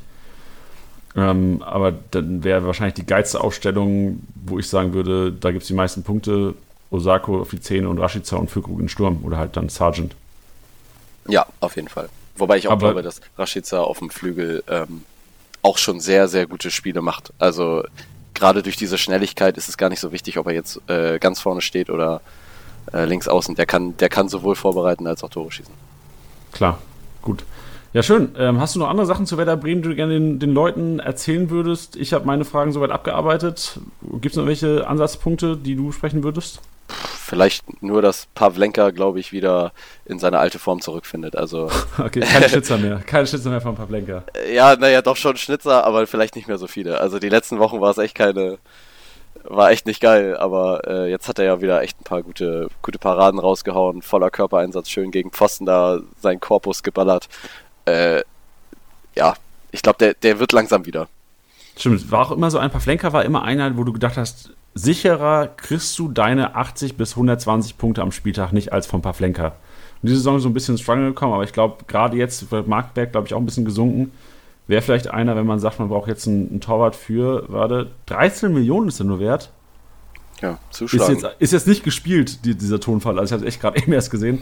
ähm, 13,1 Millionen, echt nicht schlecht. Also wäre auch einen, den ich mir jetzt vielleicht mal direkt auf die Scouting-Liste packe. Aber weiter im Text. Werder Bremen haben wir abgehakt. Wenn ihr noch Fragen habt da draußen ähm, zu Werder Bremen, könnt ihr gerne Instagram äh, Spieltagssieger Besieger schreiben. Alex, du bist ja sicherlich gewollt. Ich will jetzt auch nicht wieder zu viel versprechen, aber äh, wenn Fragen sein sollte, kann man dich auf jeden Fall auch noch mal ein bisschen kontaktieren, oder? Natürlich. Ich kenne da auch noch Leute, die können, können noch viel mehr darüber sagen als ich. Da leite ich dann die Fragen einfach weiter. Kofeld. Nee, den kenne ich leider nicht. Also, aber den würde ich gerne kennenlernen. Ja, ist ja, ey, du weißt, weißt nie, was passiert. Gut, optimale Kaderplanung. Unser Thema heute, wir haben uns Gedanken gemacht, wir haben im Vorhinein schon ein bisschen gesprochen, wie das Ganze zustande gekommen ist. Mats, ein Hörer von uns, Grüße und danke für die Anregung äh, an dich, hat uns geschrieben und hat gesagt, wie er es macht. Hat gesagt, optimale Kaderplanung wäre vielleicht mal was, was wir besprechen könnten. Wie sollte man am besten denn seinen Kader, seine Mannschaft ausstellen, um gewisse Sachen einfach vorbeugen zu können, was Verletzungen angeht, was Rotation angeht. Ein guter Mix, um einfach gut zu punkten und darüber sprechen wir heute. Du hast schon gesagt, du machst ja extrem viele Gedanken über deinen Kader. Bist bestimmt der Einzige da draußen, der sich viele Gedanken macht. Was sind denn so deine Grundgedanken vor einer Saison? Klar, das ist jetzt wahrscheinlich relevant, nicht so relevant für die Hörer, aber einfach mal interessant zu hören. Wenn du vor einer Saison einen Kader zusammenstellst, worüber denkst du denn am meisten nach? Oh, ja, ähm, ich glaube, am meisten versuche ich einfach ganz logisch an die Sache heranzugehen. Und Betonung liegt dabei aber auf Versuchen. Selbstverständlich bin ich da auch nicht gefeit vor, dass irgendwie so ein, äh, keine Ahnung, dass ich so einen Lieblingsspieler habe oder dass ich mir denke, oh komm, nächstes Spiel punktet der, aber eigentlich ist es ein guter Spieler und so weiter. Ähm, man sollte, bevor, bevor ich jetzt irgendwie äh, auf meinen Kader eingehe, äh, auch mal sagen, ähm, ich mag das nicht so, immer sich Favoriten zu holen. Also ich habe keinen einzigen Bayern-Spieler in meinem Kader. Ähm, was nicht nur daran liegt, dass die anderen Snitches in meiner Liga mir natürlich auch keine verkaufen. Bist äh, aber auch Sechster, um das mal kurz zu machen. ja, ich bin auch Sechster. Ich war aber ganz lange Zweiter. ja, ja, ist okay. Ich war da war Kovac aber noch Trainer. ja, stimmt. Okay, ja. ja. Ich hab, nee, hab, sorry, erzähl weiter. Nee, alles gut. Ich habe äh, lange an ich habe lange an meinem Kumpel gearbeitet, dass er mir vielleicht irgendwie Davies äh, gibt. Allerdings hätte ich dafür Wechhaust eintauschen müssen. Oh. Oh ja, und vielleicht noch ein ganz kleiner Rückgriff auf das Spiel. Eben, ähm, Wechhorst ist die einfach absolutes krankeste Maschine in der Liga, finde ich. Aber nur so ein kleiner. So viel dazu. Haben wir reingeworfen. Ja, der, ich, ich werfe es nochmal ganz kurz rein. Wirklich, okay. also ich bin, hab ein bisschen Guy Crush an den, auf den, weil, äh, ich glaube auch richtig viele Frauen stehen auf den Typen. Gut, ich, ich stehe jetzt nicht optisch auf den, aber ich stehe einfach. Nein, aber ich glaube, viele Frauen stehen optisch auf den Typen. Das. Ja, wollte ich auch einfach nur reinwerfen. okay. Das war wahrscheinlich sehr enttäuschend. Dann letztes Spiel oder so hat er, glaube ich, den Babyjubel gemacht. Erstmal, oh. erstmal 10.000 Follower auf Instagram weniger. Ja. Ähm, nee, aber äh, ich, also, was Kaderplanung? Ich, ich versuche sehr darauf zu achten, dass es nicht so drei Leute sind, die quasi das Gesamtkapital ausmachen. Keine Ahnung, so ein Lewandowski, Witzel und ich weiß nicht, wer in der Abwehr gerade so der beste Mann ist. Es war, glaube ich, bis Sonntag Mats Hummels. Ja. also, ah, nee, Kimmich Abwehr. Kimmich, oder Kimmich, sorry. ja, ja. Innenverteidiger Mats Hummels, ja. aber Außenverteidiger natürlich Kimmich. Ja, mein Problem mit diesen ganzen Favoriten ist nämlich, dass die meiner Meinung nach zwar ihren Preis zum Teil wert sind, aber eben immer noch mal 10 Millionen teurer als andere Spieler, die ähnlich gut punkten.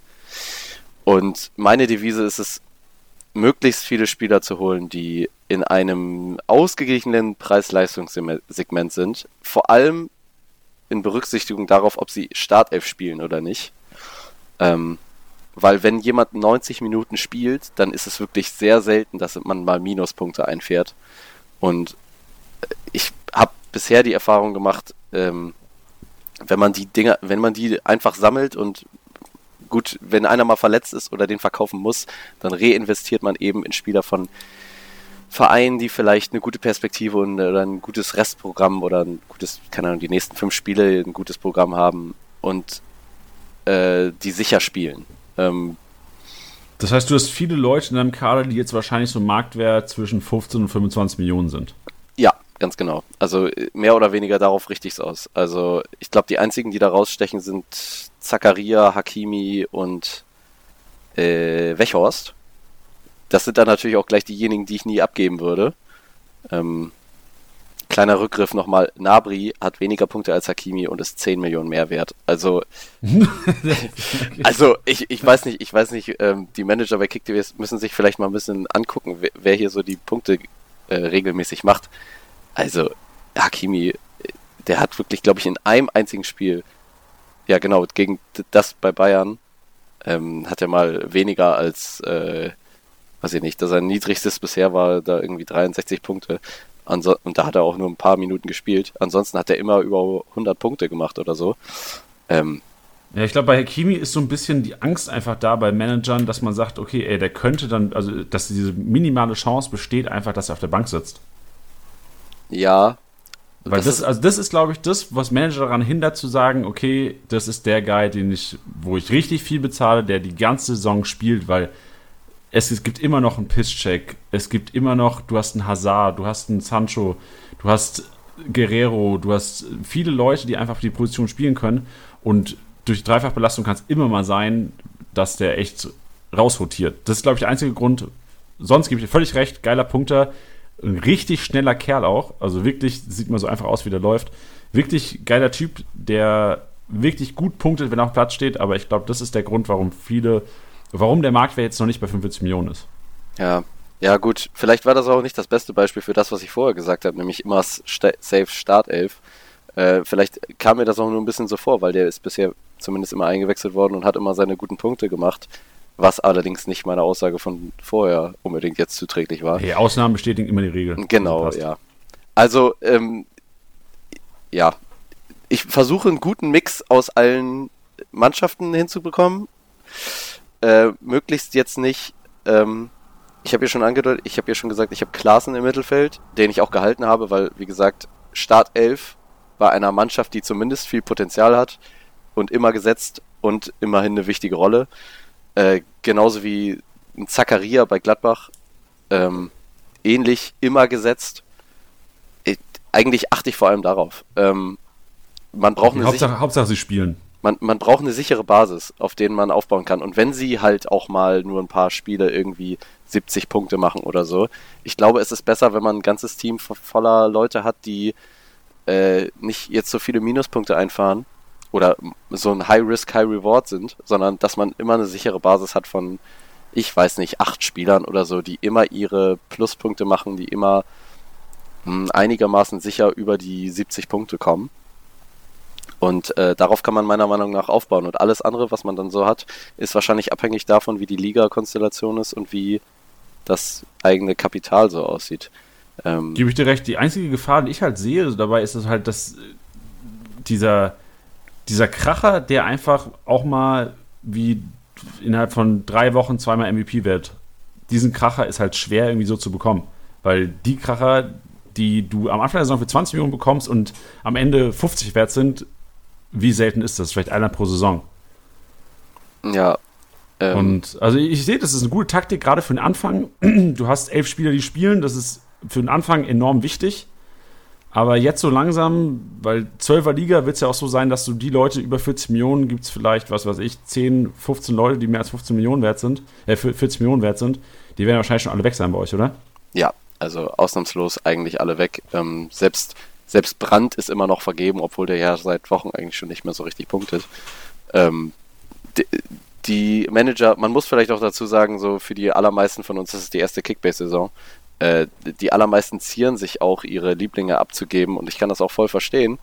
Ähm, warum sollte man auch diejenigen abgeben, die, von denen man denkt, sie haben das größte Punktepotenzial oder so, wenn nicht da so ein Deal mit Lewandowski entsteht. Ähm, ich allerdings, um die Liga spannend zu halten oder wenn man eben doch ein bisschen risikofreudiger ist, dann sollte man vielleicht einfach mal davon Abstand nehmen, immer die zu behalten, die äh, man, von denen man so viel hält. Das wäre jetzt ein Negativbeispiel bei mir. Ich habe, glaube ich, mir fünfmal Bözius geholt, weil ich immer wieder dachte, Startelf, eigentlich eine Mannschaft mit viel Potenzial, ähm, und der ist ja eigentlich genau das, was man bei Kickbase haben will, nämlich ein offensiver Mittelfeldspieler, der quasi alles an, an äh, gefährlichen Off äh, Offensivaktionen ähm, kreiert oder zumindest daran teilhat. Und ähm, der hat mir dann einmal diesen, keine Ahnung, ich weiß nicht, wie viel der gemacht hat, 280 Punkte oder so, äh, hat, hat, er, hat er mir einmal eingebracht und dann wieder Minuspunkte über Minuspunkte und dann habe ich auch gedacht, komm, jetzt kann ich den nicht mehr halten, muss ich verkaufen. Und da darf man, glaube ich, nicht zu lange festhalten dran. Das ist, gut. Das ist ein guter Tipp. Emotionen musst du eigentlich, gerade wenn du Fan von der Mannschaft bist, ist ja meistens so das Problem. Wenn du Fan von der Mannschaft bist oder generell halt Lieblinge hast, Emotionen musst du eigentlich außen vor lassen von Kickbase, weil das ist ein rationales Spiel, Spiel nach Wahrscheinlichkeiten und du musst echt, also ich bin froh, ich bin Laudern-Fan und ich bin für Kickbase froh, dass sie nicht erste Liga spielen, sonst würde ich es mir natürlich gerne wünschen, aber es, ich hätte Probleme, wenn Lautern erste Liga spielt, hätte ich Probleme, nicht jeden Lautern-Spieler zu kaufen. So als Fan, verstehst du? Mhm. Du bist natürlich auch als Werder-Fan, hast du wahrscheinlich auch, du liebst ja auch die, die Truppe und hast Bock, jeden Werder-Spieler ja eigentlich in deinem Team zu haben, aber du musst da echt rational denken. Oder wie läuft es bei dir ab? Äh, nee, ich, auch da, wie gesagt, ich habe eben gesagt, ich bin da auch nicht gefeit worden. Ich habe mir schon relativ Ja. viele Werder-Spieler geholt. Aber also die Glücklosigkeit, mit der ich da bisher agiert habe, ist äh, ja über alle Maßen. Also ich habe, glaube ich, Moisander geholt am ich, kurz vorm dritten Spieltag. Ähm, danach hat er nie wieder gespielt, beziehungsweise Oh, kam bitter. immer wieder die Meldung, ja, vielleicht spielt er nochmal wieder und ja, musste ich dann verkaufen, genauso wie ich, äh, ich glaube, wie heißt er? Ah, to nee, Toprak habe ich auch gekauft, auch da verletzt, so Ende Rückrunde. Ich habe immer wieder Millionen Verlust gemacht und ich dachte mir so, komm, vertraue wirklich nur auf den, auf diejenigen, wo auch objektiv gesagt wird, okay, das sind richtig gute Werder-Spieler. Ähm, weswegen ich auch wegen Klaassen schon lange überlegt habe, allerdings haben wir da auch einfach die Option, ich muss es ja sagen, ich hätte ihn verkauft, hätte ich da bessere Optionen gehabt. Im Endeffekt bin ich ganz froh, dass ich es nicht gemacht habe. Jetzt hat er ja auch wieder seine äh, einmal gegen Schalke 74 und gegen jetzt ähm, gegen Wolfsburg irgendwie 100, 110 Punkte gemacht oder so. Ähm, ja, Lieblingsverein hin oder her, einfach mal mit objektiver Brille. Äh, vielleicht kann, hilft es ganz, ganz gut, wenn man jemand anderem den Spieler verkaufen will, einfach mal so Fakten aufschreibt über den. Ich keine Ahnung. ja, also jetzt, keine Ahnung, ich hatte mal zwischendurch Skiri von Köln, das war Mittelfeldmotor, spielt immer, hat ähm, viel Potenzial, hatten jetzt bisher nicht viel Glück, eigentlich ein guter Trainer und so weiter, habe ich alles geschrieben zum Verkauf. Gut, hat mir keiner abgenommen, aber, aber also es hilft vielleicht ein bisschen, sich immer so eine Pro-Kontra-Liste zu machen. Okay, äh, geil, geil. Ja. Ich, ich, lese dir vielleicht mal den, also ich habe ja vorhin schon Mats angesprochen, der hat uns mal ausführlich auch seine Kaderplanung ähm, oder wie er seine Kaderplanung durchführt, mal aufgeschrieben und ich muss sagen, das ist so ein bisschen ähnlich, wie ich das mache. Ich habe es in manchen Podcasts schon erklärt. Also ich bin quasi der Gegensatz zu dir ich versuche mir am Anfang diese Brocken zu holen und die ersten Spieltage wahrscheinlich zuerst mal wenig punkten, weil ich viele 500k-Spieler damals aufgestellt habe. Aber inzwischen ist es halt so, dass man das so langsam aufbaut und jetzt hast du halt die Brocken im Team. Mats Ansatz war so ähnlich, dass er sagt, Mats will, es ist nicht Mats Hummels übrigens, also es ist ähm, ein Mats aus einer Community, der sagt, ein Kern von sieben bis acht Spielern in der im Team, was du quasi Spieler, die immer spielen, nicht verletzungsanfällig, wie vorhin schon gesagt, keine Bänders am besten, spielen immer und eventuell, wenn es geht, ich weiß, es ist verdammt schwer, keine Rotationsopfer. Vielleicht Teams, wo, wo du vor der Saison guckst du Teams an, oder jetzt guckst du Teams an, die jetzt wahrscheinlich vielleicht aus den europäischen Ligen ausscheiden und guckst, okay, wer könnte da Startelf spielen? Das sind Leute, mit denen du den Kern bauen könntest. Top-Mannschaften, nicht mehr Dreifachbelastung oder nicht mehr Doppelbelastung. Ab geht's, well rested. Am Sonntag stehen die wieder in der Startelf und am Samstag. Diesen Kern hast du und dann hast du so eine Art gegnerorientierte Kaderplanung. Das heißt, du guckst dir immer an, Freitagabend, das ist auch wichtig, dass du Freitagabend 2030 sofort immer den Markt scannst. Freitagabend 2030 Markt scannen und dann hast du quasi diese drei bis vier Spots in deinem Team, müssen, können auch nur zwei sein, können drei sein, je nachdem, was weiß ich. Wo du sagst, ich schaue mir den nächsten Spieltag an, guck, wie die Matchups sind und hole mir drei Leute von dem Team, das am besten daheim spielt und am besten gegen Team spielt, was wovon auszugehen ist, dass die verlieren. Also, wo du sagst, Heimsieg, am besten zu Null Bonus und ähm, nicht besonders teuer. Das sind jetzt halt solche Leute wie keine Ahnung, am Wochenende habe ich mir jetzt mal aufgeschrieben, Bremen spielt daheim gegen Paderborn, Dortmund spielt daheim gegen Düsseldorf, Frankfurt spielt freitags, was bei Frankfurt enorm Luxus ist. Frankfurt daheim gegen Hertha. Hertha weiß man nicht mit Klinsmann, die haben jetzt in Überzahl auf einmal wieder ganz geil gespielt, muss man sagen, gegen Dortmund. Aber das wären so Teams, wo man jetzt sagen könnte, wenn man jetzt diese Woche damit anfangen will, man hat diesen Kern von acht Leuten, man holt sich immer drei von geilen Matchups, verkauft die dann vielleicht wieder. Auch wie du gesagt hast, geiles Argument, ey, der hat am Wochenende 140 Punkte gemacht. Bremen spielt nächstes Wochenende gegen Bayern. Wäre wahrscheinlich so ein Zeitpunkt, wo man sagen wollte, dann am besten Sonntagabend in die Gruppe schreiben: Jungs, wer hat Bock auf, was weiß ich, Osako hat 190 Punkte gemacht, will jemand Osako 190 Punkte am Wochenende? Was weiß ich, was sind deine Argumente noch? Japaner vielleicht? naja, naja, als einzige Spitze auf jeden Fall nicht besonders kopfballstark. Also wenn hoch und weit bringt Sicherheit auf den gespielt wird, dann äh, gute Nacht. Äh, da, da, macht er nicht viele Punkte. Also richtig schlechter Sales-Pitch gerade von dir. nee, was weiß ich. Aber was, was, was ist deine Meinung zu diesem Ansatz, zu diesem gegnerorientierten Ansatz? Klar ist das viel Aufwand, weil du immer am besten Freitagabend wirklich schon reinschaust, okay, wer ist auf dem Markt, wen scanne ich, wer sieht der nächste Spieltag aus es ist viel Involvement, aber meiner Meinung nach echt eine gute Lösung. Was ist dein Ansatz dazu? Äh, ich würde sagen, das ist eigentlich es die Art und Weise, wie man da gut verkehrt. Ähm, es ist aber auch dann wieder ligaabhängig, weil, wie gesagt, meine Liga ist jetzt so, ich sag mal, zur Hälfte immer noch sehr aktiv, aber viele zieren sich einfach Spieler abzugeben. Und dann ist es schön und gut, wenn man sich Spieler anguckt, die man gerne hätte, beziehungsweise die man dann, weiß ich nicht, ähm, für günstig verkauft, äh, günstig kauft und dann wieder verkauft, wenn es mal brenzlig wird, so gegen Bayern. Aber äh, wenn man die gar nicht erst bekommt, dann ähm, ist es auch ein Problem. Also klar. Ja. Ähm, was man alternativ machen könnte, ist zum Beispiel sich Langzeitverletzte zu kaufen und darauf zu bauen, dass die irgendwann wieder zurückkommen, dass man die vielleicht als Tauschobjekt einsetze, einsetzen kann, wenn es jetzt nun mal nicht ganz sicher ist, ob sie wirklich punkten oder nicht, nachdem sie wieder fit sind. Äh, solche, ich glaube, Titti redet immer von, davon, wie, wie er Stöger in seinem Team hat und den einfach, nicht, einfach so mit durchschleppt. Das, das mache ich ganz ähnlich. Ähm, allerdings auch da, wie gesagt, es kommt, es kommt darauf an, wie viel Kapital hat die Liga noch zur Verfügung, wie viele von den geilen Spielern sind vergeben und äh, vor allem ist das jetzt die fünfte Kickbase-Saison von einigen der Spielern. Also haben die jetzt auch mal ein bisschen Bock auf Risiko oder äh, ist es die erste, so wie gerade bei mir? Also ich, ich würde es auch so machen, wenn ich könnte. Aber ich kann nicht.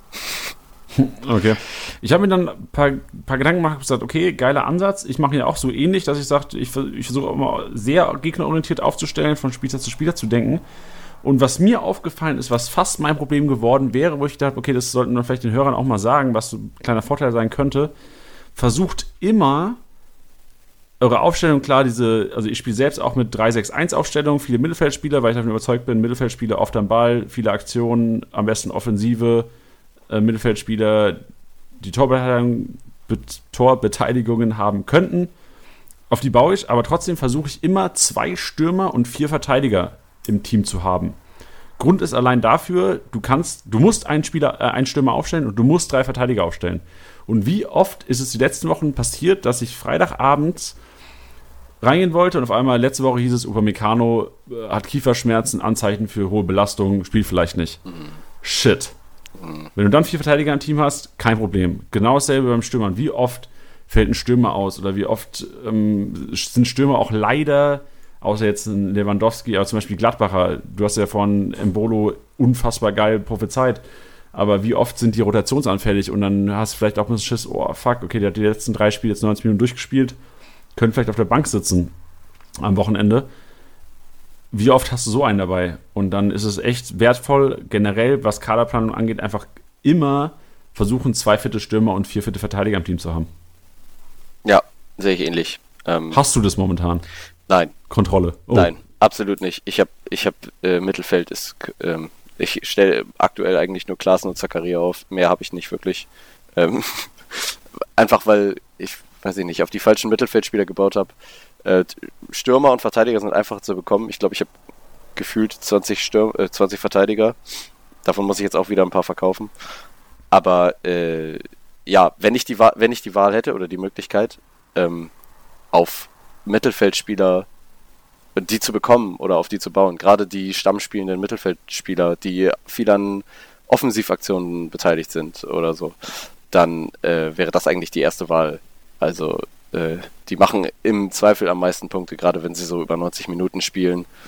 Ähm, die verschulden selten Gegentore und wenn, dann ist meistens eher, dass sie irgendwie einen Angriff einleiten oder so. Vielleicht mal aus dem, aus dem Halbfeld ein Tor schießen. Ähm, die offensiven Mittelspieler ist das, ist Mittelfeldspieler ist das, oder die wichtigen Stützen ist das, worauf man gehen sollte, ja. Ähm, vielleicht nochmal ein kleines Beispiel. Äh, Luke Bacchio hat jetzt, ist mir vor kurzem aufgefallen, nur so als, als Tipp, ich dachte immer, das wäre Stürmer oder Angreifer. Äh, ist mir mal vor kurzem aufgefallen, der wird als Mittelfeldspieler gelistet. Ähm, wenn man da wenig hat ähm, und jemanden mit vier Offensivaktionen braucht, ich finde, Luke Bacchio wäre da zum Beispiel eine gute Wahl. Aber ähm, es gibt auch ähnliche, die so sind. Ich glaube, ich weiß gar nicht, ob Rashica als Angreifer oder als Mittelfeldspieler gelistet wird. Angreifer. Angreifer, ja. Also bei vielen ist es so ein fließender Übergang. Die werden ja auch ähnlich bewertet, aber wenn man zum Beispiel viele Verteidiger hat und einer von denen spielt aber eigentlich ist, ist äh, Mittelfeldspieler, so wie Weigel oder so, dann ist es natürlich auch ein platztechnisches, platztechnischer technischer Vorteil. Auf jeden Fall, auf jeden Fall. Und hier vielleicht auch nochmal die Info an, ähm, vielleicht können wir hier auch ein paar paar Fragen direkt ab, abdecken. Uns haben ein paar Hörer geschrieben, ich habe mir jetzt auch schon selbst geantwortet, aber falls ihr die Frage offen habt, ob Positionen in der Winterpause geändert werden, werden sie nicht. Also nur falls Leute denken, okay, jetzt Davies spielt auch in der Abwehr, ist noch im Mittelfeld gelistet. Das wird am Anfang der Saison festgelegt. Wir haben es in den ersten zwei, drei Podcasts hatten wir es drin, die Positionsveränderungen. Und die werden erst wieder nächsten Sommer geändert. Das heißt, wenn ihr jetzt Davies im Mittelfeld habt, ihr müsst keine Angst haben, dass ihr, ähm, wenn ihr jetzt nur zwei Mittelfeldspieler habt und einer davon ist Davies, dass der auf einmal ähm, zum Abwehrspieler wird. Also nur dazu nochmal die Info. Ja, auch deswegen für dich im Übrigen. Deswegen wollte ich den auch unbedingt haben. Es, ich finde es sehr wertvoll, wenn jemand eigentlich auf einer anderen Position spielt, ähm, aber woanders gelistet wird. Ähm, es macht irgendwie Platz frei. So. Also gerade wenn es ein guter Spieler ist, natürlich. Auf jeden Fall. Aber ich, also ich persönlich finde, der, einer, der, der mal sehr, gerne mit vier Mittelfeldspielern spielt, ich habe jetzt Martinez in meinem Team. Und da finde ich es eher kontraproduktiv, jemanden zu haben, der eine Abwehr spielt. Du hast Weigel erzählt, also hätte ich jetzt Weigel und Martinez im, in meinem Mittelfeld, würde ich eher denken, oh, das sind Leute, die mir den Platz eher im Mittelfeld wegnehmen. Weil im Mittelfeld will ich Leute haben, die jetzt nicht, oder die an Offensivaktionen beteiligt sind und nicht wie Weigel und Martinez, Weigel jetzt auch gar nicht mehr gespielt, aber es sind so zwei Leute, die mir einfallen, die jetzt in der Innenverteidigung spielen. Oftmals. Ja, stimmt. Ja, okay. Dann müsste man vielleicht einfach sagen, das Mittelfeld ist das, worauf man eben am meisten Augenmerk legen sollte. Also, dass jemand, der wirklich im Mittelfeld spielt oder vielleicht eher so Richtung Angriff viele Aktionen hat, dass derjenige auch wirklich im Mittelfeld spielt. Also, das ist vielleicht die erste Priorität. Klar, also davon bin ich auch überzeugt. Klar soll sich jeder selbst ein eigenes Bild davon machen und ich bin auch, ich glaube hundertprozentig daran, wenn du die zwei oder die, die wenn du mit 4-2-4 spielst und die geilsten vier Stürmer hast, ist es scheißegal, dass du nur zwei Mittelfeldspieler hast. Also im Grunde genommen kannst du mit jedem System gewinnen, aber ich glaube, die Wahrscheinlichkeit ist wirklich größer, wenn du mehr Leute im Mittelfeld hast und da konstant einfach eine solide Punktzahl hinlegen kannst. Ja, gerade bei den Teams, die eben das Spiel gestalten. Also genau, richtig. Viel Ballbesitz ist immer wichtig, Teams mit viel Ballbesitz. Genau. Gut. Ähm, Alex, ey, wir haben richtig lange geredet heute. Holy shit, ich sehe eine Minute 20 sind wir fast. Äh, eine oh. Minute 20. Eine, eine, Stunde 20. Siehst du, ey, so durch den Wind bin ich schon nach einer Minute 20 mit dir. Ey, hat aber mega Bock gemacht. Hast du irgendeine offene Frage noch? Willst du irgendwas wissen? Uff, ich glaube, ich habe ähm, mich auch fusselig geredet. Ich äh, weiß ehrlich gesagt gerade nicht, was ich fragen will. Ich glaube, ich könnte auch gar nicht mehr antworten. weiß nicht. Wird auch spät, ne? Ja, wird auch spät. Jetzt ist Zeit für den Weihnachtsmarkt jetzt. Weihnachtsmarkt hat ja wahrscheinlich in Cuxhaven wohnst du, ne? hast du gesagt? Ja. Ah, Göttingen aber momentan studierst du? Ich studiere in Göttingen, ich tatsächlich, ja, ich studiere Sport in Göttingen. Ähm, hat mich auch tatsächlich weit weggeschlagen von Cuxhaven, ja. ähm, vielleicht übrigens nochmal ein kleines, kleines Lob an viele, ja, viele schimpfen ja immer über Wolfsburg, dass da so wenig los sei und so. Jetzt das Wochenende hier, da drüben. Das Stadion ist wirklich schön die haben einen tollen Weihnachtsmarkt und ja, die Outlets, klar, man gibt ja 100, hunderte von Euros aus, aber auch das ist sehr cool. Also es ist, es ist wirklich ein Erlebnis mal wert. So, Cuxhaven vielleicht nur im Sommer. Okay, ist, ist gerade sponsored bei VW oder was, deine Aussage? Nee, nee, aber ich, ich war überrascht. Also ich, ich schimpf auch dann öfter mal irgendwie von wegen, Wolfsburg ist ja eigentlich nichts und eigentlich ein dunkler Fleck in der Landschaft, aber nee, es ist es war wirklich äh, interessant und äh, ganz schön da. Okay, schön. Dann äh, vielleicht, wenn es irgendwann mal wieder Auswärtsspiel geben sollte, lauter im Pokal, werde ich nach Wolfsburg fahren. Ja, mach das mal. Aber schlimme Erinnerungen an Wolfsburg. Ja? Ja, ab, abgestiegen Pokal? damals. Ah, nee, oh. abgestiegen damals. Äh, will ich nicht drüber reden. Ist okay. Musst Gut. du nicht, musst du nicht. Ja, ähm, Alex, ey, vielen, vielen Dank für deine Zeit. Ähm, ich habe auf jeden Fall mir ähm, Moisander mal in, in Blicke geworfen, weil der ja anscheinend am Samstag wieder, wieder spielen sollte. Und Toprak werde ich mir merken für die Winterpause. Das sind so meine zwei Sachen, die ich mitnehmen werde. Vor allem Toprak versuche ich zu erlangen, weil ich glaube echt, dass Werder Bremen, wenn die sich durchsetzen können oder wenn die wieder heiß laufen können, wirklich durchgängig in den Top 3, wenn nicht sogar die Top-Mannschaft am Wochenende sein könnte, was Kickbase-Punkte angeht. Das hoffe ich auch sehr sogar. Das glaube ich. dass, dass, sich das wenigstens auf die Tabelle mal aus, auswirkt auch. Ja, genau. Gut, dann, ähm, wie gesagt, vielen Dank und liebe Hörer. Am Donnerstag heißt es wieder, werdet wie Alex. Das heißt, wieder abstimmen in der Instagram-Story, wer am nächsten Woche MVP wird. Vielleicht wird es ja ein Bremer, wer weiß. Ja, Rashica vielleicht. Willst du, willst du live on air vielleicht deinen Tipp schon mal abgeben? Vielleicht hören wir uns ja, vielleicht reden wir nächste Woche wieder zusammen. Ja, ich, ich gucke mir mal eben ganz kurz die Spiele an, nächstes Wochenende. Nicht, dass ich hier jetzt völlig blind einfach tippe. Uh, Dortmund gegen Düsseldorf. Hm. Und Bremen Willst, gegen willst, du, Pader. einen- will- willst du einen Hakimi raushauen oder was? Ja, ich glaube, ich habe den sogar schon mal. Aber ganz ehrlich, bei Dortmund, es, es kann nicht ewig schlecht laufen. Und gegen Düsseldorf, die sind, die sind nicht richtig kacke, aber die sind nun mal einfach nicht so gut, dass sie vielleicht Dortmund auch einfach schlagen können.